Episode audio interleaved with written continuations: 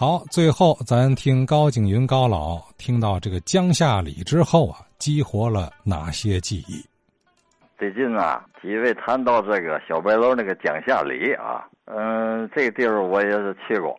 陈硕小同学发这个照片，我看了看了，不过他那太早，跟后来的状况不太一样。有一点可以很清楚看出来，就是啊，左手那个路口，那就是张德道。张德道对着的那个大沽路那地方呢，就叫是女青年会。这都还没盖了照这片的时候啊，先说江夏雷吧。我去干嘛去呢？记得昨天刘老提到那个那胡同有一个教提琴的老师，他们想不起名字来了啊。我想我记得，我跟他说，我去学琴呢，前后同学吧。我跟刘老是吧？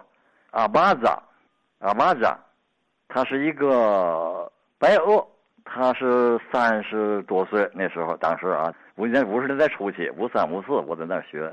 他不是始终在在天津旅居天津，他是从哈尔滨来的。他是哈尔滨音乐学院毕业，因为哈尔滨那个白俄很多，他是祖先从这边爷爷辈儿的来的吧，是吧？那到后期，他就移居到天津，以教小提琴为生。当时在天津教小提琴的私人教啊。有那个有他叫阿巴扎，有青岛路和马场道交口那地方有一个也是白俄，那岁数年龄大那个那个有五十来岁吧，那个大胖子叫古达迪耶夫，昨天刘老也提了。还一个就是马道云，就是中国老师。所以这阿巴扎在江夏里住胡同里头尽头就死胡同，到了头的左手那个门进里边那个门就是他住，在楼上住住一间。到五十年代我去的时候，已经就杂院了，这住很多家了就啊。原来是很嘛的，很格局的，都是一家一室一个门儿。到五三年，因为斯大林呢去世，五四年呢，这苏联的政策就改了，号召世界各地这些个当初外逃的这些个侨民们回国回苏联。他们响应这号召吧，也不乐意在外漂泊，是吧？因为事情已经隔了几代了。从十月革命，他们就回去了。五四年走的，五四年走的时候啊，我还送这个小礼物，就是一个内画的鼻烟壶，送给他了，给他讲讲怎么回事。就那么就分分别了，我还照个相啊。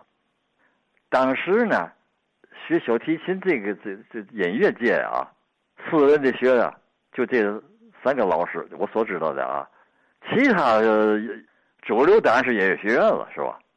呃，那时候中央音乐学院在天津十一经路，就是现在的天津音乐学院。还有就是再想在音乐方面学习接触，那就得乐团了。你比如说工商学院有一个管弦乐队，这管弦乐队啊，除了大学的学生一部分啊，少数的，还有中学一部分学生以外，还有老师。这个老师就不包括本学校的老师了。其他音乐学音乐课的老师，如果掌握乐器的话，管弦乐啊，是这个乐队。当时工商乐队还是比较有名的，他吸收全天是爱好音乐的、掌握乐器的这些个爱好者们吧，就成立这个乐队，演出到那个威斯利堂，还有其他的这些个剧院去演出，售票啊。这样，呃，这里边参加这个乐团的。有几位有名的老师，啊，在我说工商这个乐队啊，有张小虎，是天津市音乐界有名人物，也作曲，也指挥，也组织这些个啊管弦乐的演奏。还一位叫姜文野，姜长江的姜啊，文化的文，指挥者的野，这也是在天津走出来一个音乐音乐人，作曲，呃，指挥，乐器演奏。他这个作曲有特点，嗯，姜文也，他是以中国的格调啊，来那个作曲，解释一些个各种层次的音音乐效果。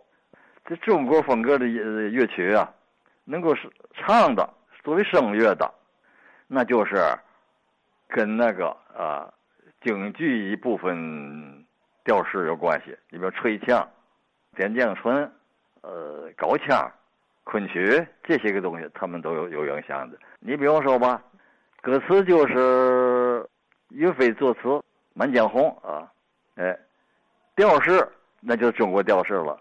怒发冲冠凭栏处，潇潇雨歇。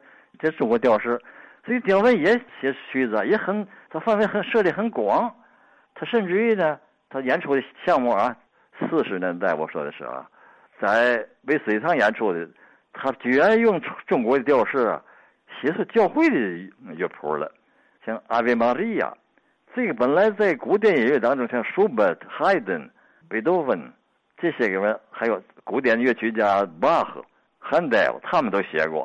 那是西洋调式，他以中国调式写的《阿维玛利亚》，但是中文了也是文歌词中文呢。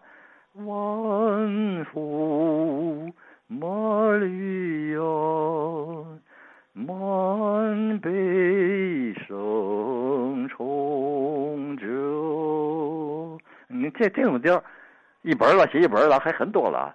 你看，设计的很广，哈把这些曲调排练好了，有声乐，有器乐。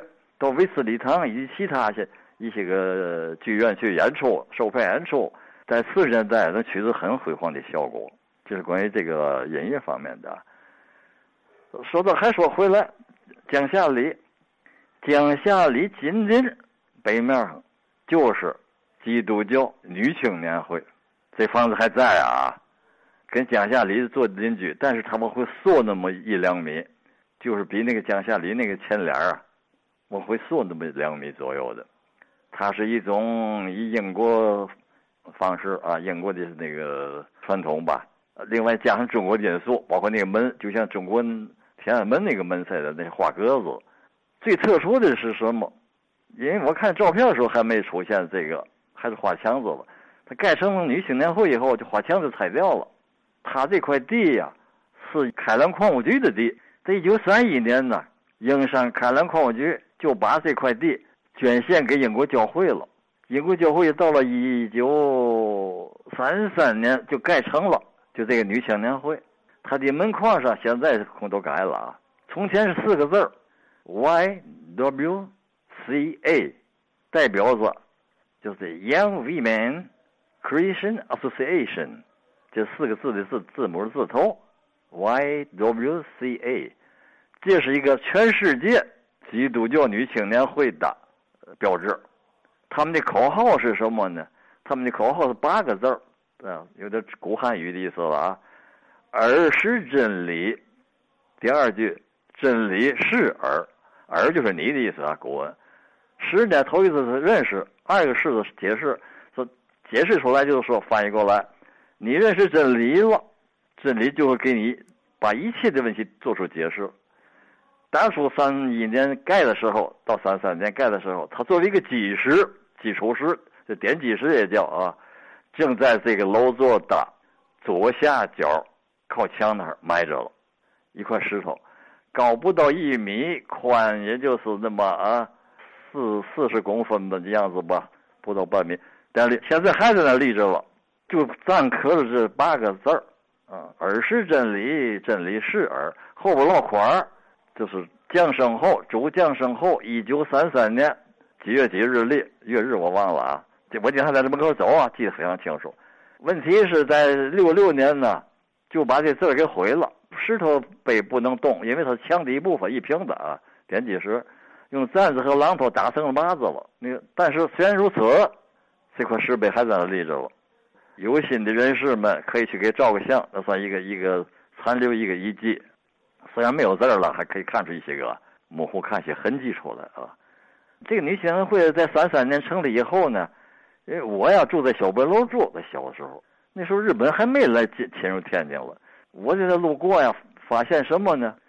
在这青年会啊，正门大开，开门了，从里边往外走一队伍，一对一对的往外走，什么呢？集体婚礼。前些日子不是新的文具车店吗？不有个集集体结婚吗？哎，这有这些，我看见了。唯一的一次啊，新郎新娘拉着手往下走的台阶，下台阶干嘛？